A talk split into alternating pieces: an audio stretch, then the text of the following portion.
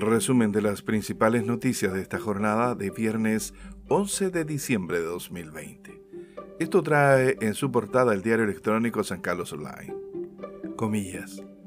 Lo que está pasando hoy en Wall Street tiene su peor cara en Chile. Cierre de comillas. Greenpeace y anuncio de agua en la bolsa. Como una alerta preocupante para el país, calificó Greenpeace el anuncio de que en Estados Unidos el agua comenzó a cotizarse esta semana en Wall Street, en el mercado de futuro, según lo publicó la prensa. El ejemplo de Chile justamente demuestra la gravedad de avanzar en este sentido, donde el agua ya es una mercancía en manos de unos pocos. Instalan escultura a las tradiciones campesinas en la plaza de San Nicolás. Un campesino arando la tierra con sus caballos y acompañado por su fiel perro es la escultura que desde este jueves se erige en la Plaza de los Niños de San Nicolás como un homenaje a las tradiciones campesinas.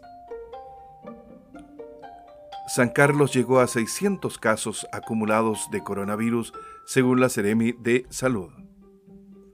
En su último informe, la Autoridad Sanitaria Regional de San Carlos dijo que se llegó a 600 casos acumulados de coronavirus, en una comuna donde ya han fallecido 15 personas víctimas de este virus.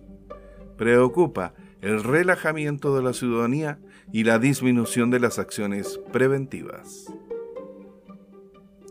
Raconto Ñuble firmó su personalidad jurídica en San Carlos.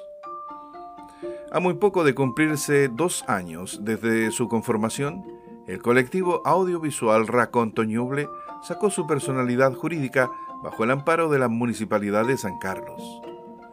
Los cargos de su directorio se distribuyeron en Paulo Lara Venegas como presidente, Catalina Garcés Rondanelli como secretaria y Richard Pincheira Aedo como tesorero. Colaboradores cercanos al grupo acompañaron a la firma de este documento tan importante con todas las medidas sanitarias y el distanciamiento. Piden 10 años de presidio para asaltante de minimarket en San Carlos. Luis Saavedra Sepúlveda fue acusado por el Ministerio Público por el robo con intimidación que afectó a la dueña de un minimarket en San Carlos el pasado 27 de mayo de 2018. El Tribunal Oral en lo Penal dará a conocer la lectura de la sentencia el próximo lunes. La Fiscalía está pidiendo una pena de 10 años y un día de presidio.